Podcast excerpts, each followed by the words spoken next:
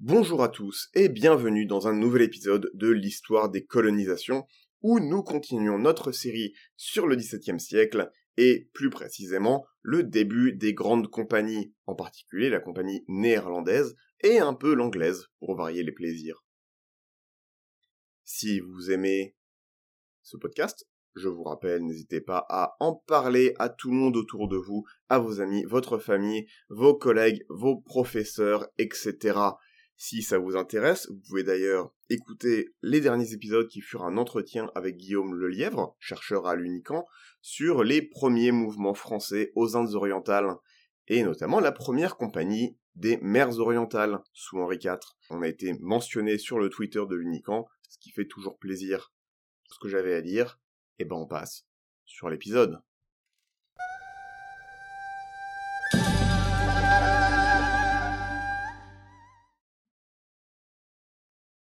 Alors, cet épisode est un peu en retard parce que cet épisode m'a beaucoup embêté. Pour une relativement simple raison. Jusque-là, on parlait de problèmes individuels, au sens où, euh, par exemple, les horreurs particulières que Vasco de Gama avait pu faire, on peut ramener ça aux décisions d'un seul homme. On peut ramener ça aux décisions de Vasco de Gama, où tout le monde lui dit, mais non, gars, qu'est-ce que tu fais? Il ne faut pas tuer ce, bateau plein de pèlerins, mais il le fait quand même, on peut dire, bah, c'est Vasco de Gama, c'était un salaud, etc. Là, ça va tout de suite devenir un peu plus compliqué. Alors oui, évidemment, il y avait eu d'autres, euh, problèmes, mais dans le contexte historique euh, de l'époque, bon bah oui, quand on conquiert une ville, euh, on tue la plupart des habitants, ça s'appelle un sac, c'est pas forcément génial, mais ça se fait, c'est pas particulièrement étrange. Ici, on va parler un peu d'autre chose. Euh, ou en tout cas, je comptais parler un peu d'autre chose, je comptais parler du génocide des îles Banda, euh, les îles aux épices. Mais comment l'aborder? Comment l'aborder sans biais particulier? C'est ça qui m'a qui m'a beaucoup embêté. Euh, et on y, reviendra, mais c'est aussi pour ça que cet épisode est un peu en retard. D'autant qu'il s'inscrit dans des combats entre anglais et néerlandais, mais aussi dans tous les problèmes avec et les, jeux d'alliance avec les potentats locaux, on pense notamment à Bantène, et tout ça sous l'ombre d'un homme en particulier. Un homme qui va venir uniquement quelques années, mais qui va avoir un impact disproportionné sur la colonisation aux Indes orientales, et notamment ce qu'on comprend comme étant la colonisation dans les siècles à venir. J'ai donc choisi euh, de couper un peu cet épisode en deux, donc on risque d'avoir un épisode peut-être un peu plus court que d'habitude, et on reviendra sur des événements qui arrivent en parallèle euh, dans le prochain épisode, pour tenter de simplifier, sinon l'épisode est vraiment incompréhensible.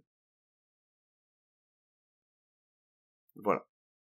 Nous sommes donc en 1619 et comme je disais, s'ouvre une nouvelle page dans l'histoire coloniale du monde. Alors, on connaît tous les grands noms hein, de ce qui fut d'abord une reconnexion, puis un épanchement des puissances européennes dans les réseaux mondiaux. Après un millénaire de, sans dire qu'il n'y avait aucun contact, il y en avait beaucoup, pas des contacts à cette échelle-là, pas des contacts commerciaux aussi larges.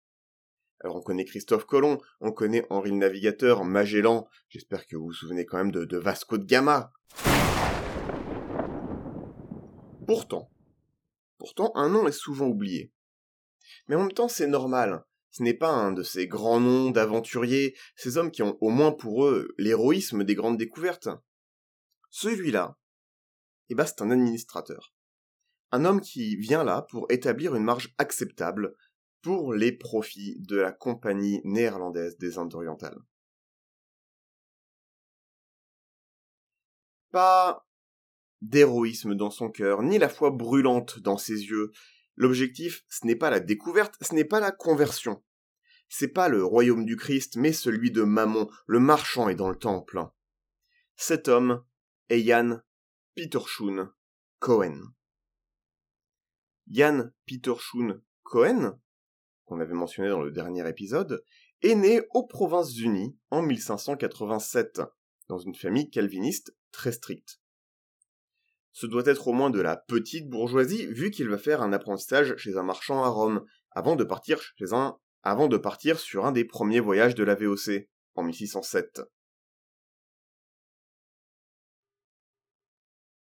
Le passage en, Italie est un grand moment d'apprentissage. Hein.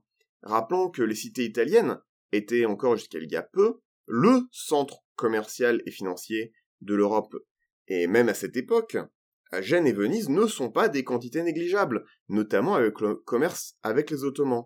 Tandis que Rome, eh bien, il y a beaucoup, il y a une énorme industrie bancaire, notamment à cause du pape. Jan Peter Cohen revient donc des Indes orientales après ce premier voyage et fait un beau rapport sur les possibilités commerciales en Indonésie. Ce qui est actuellement l'Indonésie, hein, ça ne s'appelait évidemment pas encore comme ça. Et ce rapport est assez remarqué par les grosses huiles de la compagnie, les 17 seigneurs, les 17 RN. Il reçoit donc une promotion, repart et devient directeur général du commerce. Ce qui est quand même un poste bah, très important, hein. c'est une compagnie commerciale. C'est le but de la compagnie et il est directeur général. Il a alors 27 ans.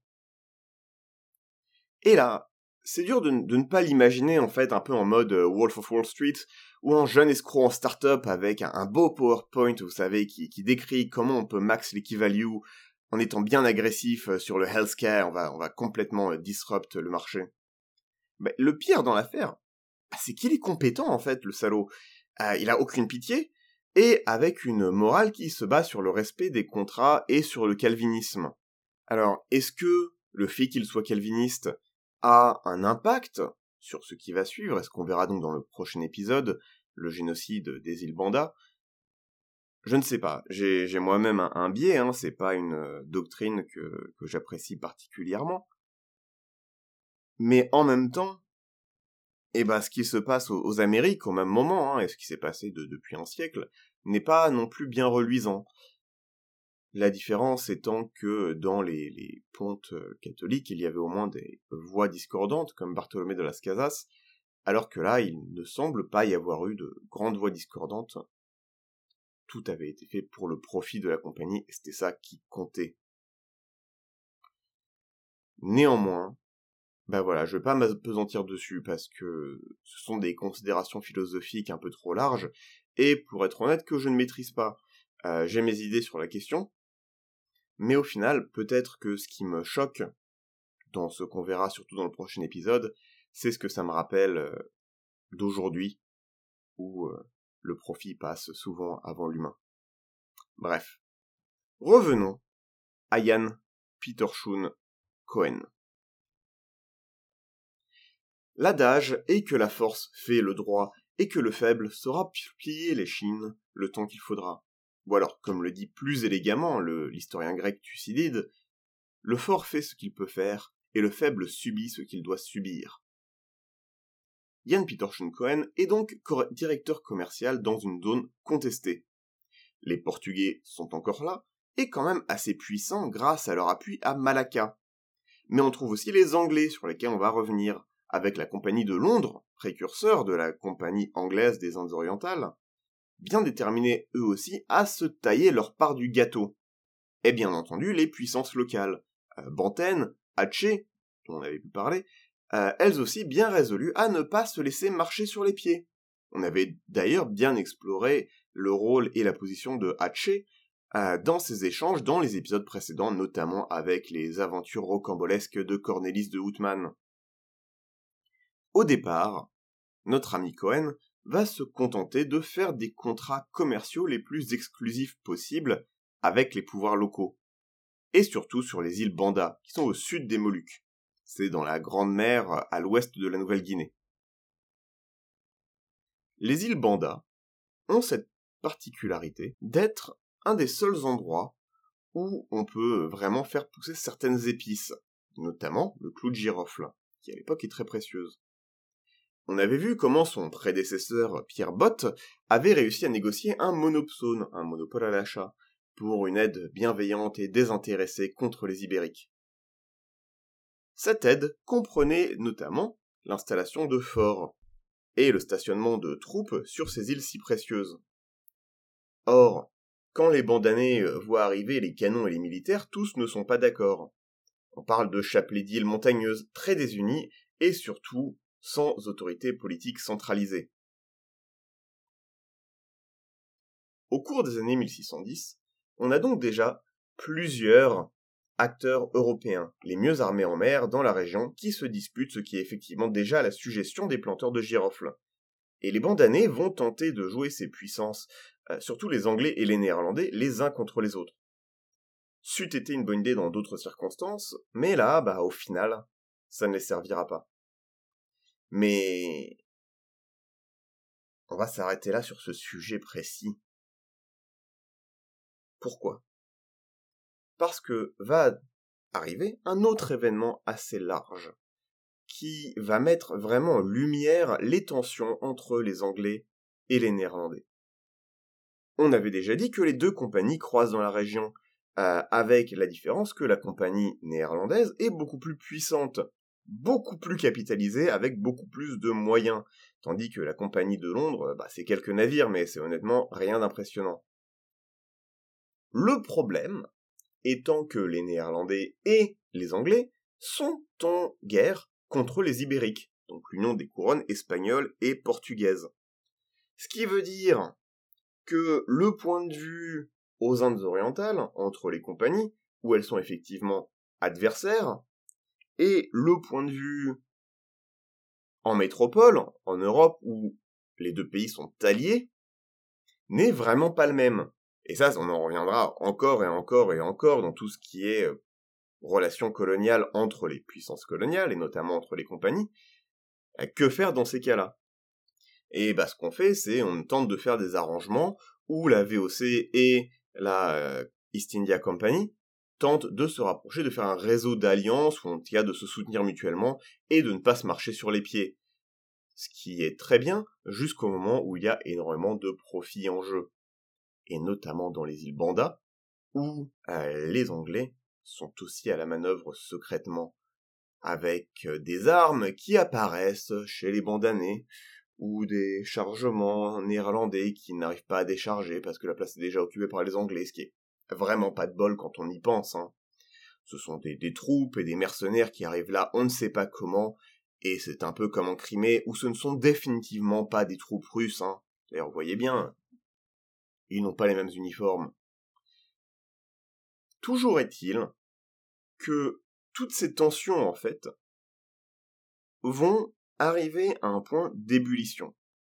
Mais les Anglais tout seuls ne sont pas capables d'expulser les Néerlandais. Euh, surtout parce qu'en parallèle, il y a encore les Ibériques dans la région. Hein. Là, j'en parle pas, mais ils sont là. Il y a Malacca, il y a les Espagnols, et euh, eux aussi sont moyennement ravis d'avoir tous ces Européens du Nord qui arrivent pour marcher sur leur plate-bande. Alors, que va-t-il se passer? On avait déjà dit que euh, les Néerlandais étaient arrivés par le détroit de la Sonde, plutôt que par le détroit de Malacca pour des raisons évidentes, c'est que comme ça, on n'a pas à passer devant le fort de Malacca et ses canons. Au détroit de la Sonde, on a qui? On a le sultanat de Banten, et juste à côté, un autre sultanat qui est vassal, plus ou moins. Euh, les concepts ne sont pas exactement les mêmes, mais concrètement, on va dire qu'il est vassal de Banten, qui est le sultanat de Jakarta, qui à l'époque euh, qui a changé de nom plusieurs fois depuis, deviendra plus tard Batavia, mais que pour la simplification, on va appeler Jakarta.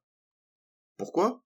Eh bah tout simplement parce qu'il y a une bonne rade, c'est bien protégé, c'est orienté vers l'est, donc au-delà de vraiment l'océan Indien avec ses, tempêtes, voilà, c'est bien protégé, c'est plutôt pas mal, on peut acheter du poivre, on peut se ravitailler en nourriture et en eau douce, et c'est déjà un port de commerce. On construit donc une loge ici, mais aussi on finit par tenter de construire un fort, un fort en pierre. Et là, bah, tous les sultans locaux, ils voient bien le problème, hein, parce que ça fait, mine de rien, un peu plus d'un siècle que les Portugais leur font le coup aussi. Quand on construit un fort en pierre, ça finit rarement bien pour les locaux. Ce qui arrange aussi les Anglais. On est donc, à ce moment-là, en 1618. Et les tensions qui existaient entre les Anglais et les Néerlandais vont exploser en guerre ouverte. Mais vraiment. Évidemment, ils ne peuvent pas faire ça tout seuls. Alors, comment faire? Eh bah, c'est le sultan de Jakarta qui va vraiment lancer la première pierre. Sultan de Jakarta, où la loge des Hollandais est censée être. Le fort des Hollandais est en cours de construction et où il y a aussi une loge et un fort des Anglais. Le sultan de Jakarta va tenter de piéger les Néerlandais dans ce fort naissant, dans ce qui deviendra plus tard, pas beaucoup plus tard, Batavia. Sauf que bah, les Néerlandais se croient alliés aux Anglais et au sultan de Banten, et donc ils commencent leur résistance, euh, tentent d'appeler leurs alliés à l'aide.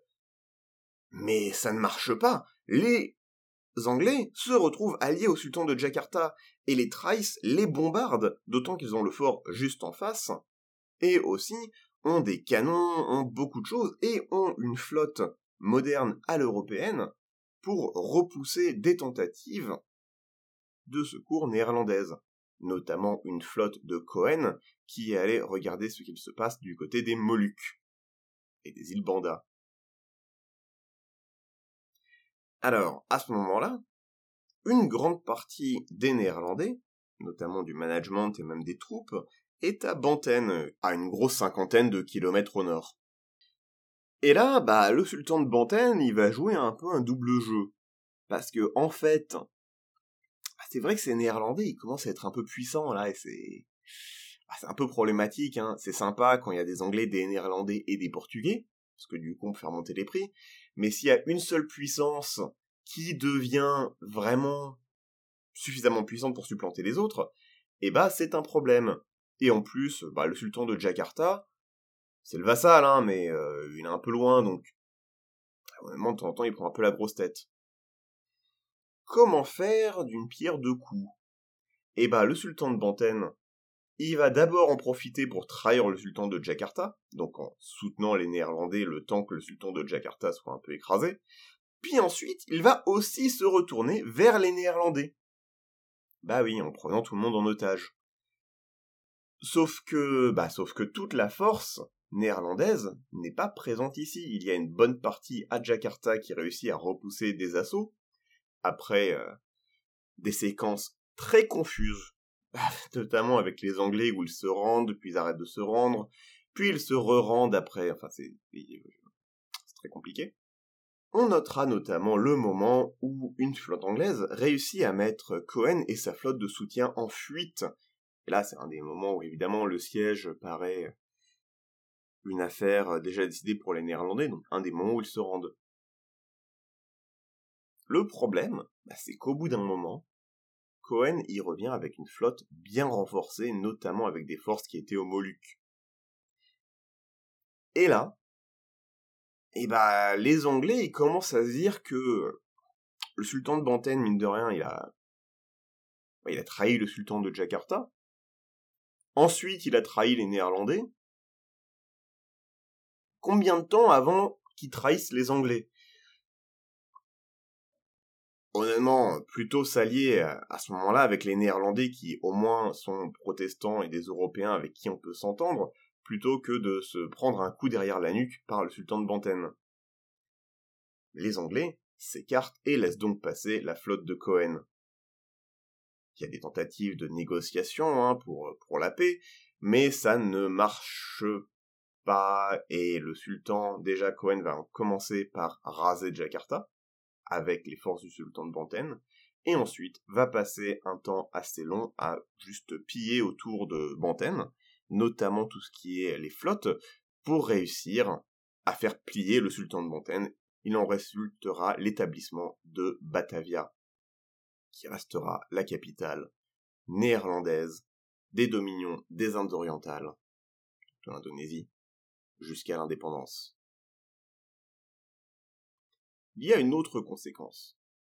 Il y a un traité de paix, notamment avec les Anglais, euh, qui ne va pas durer.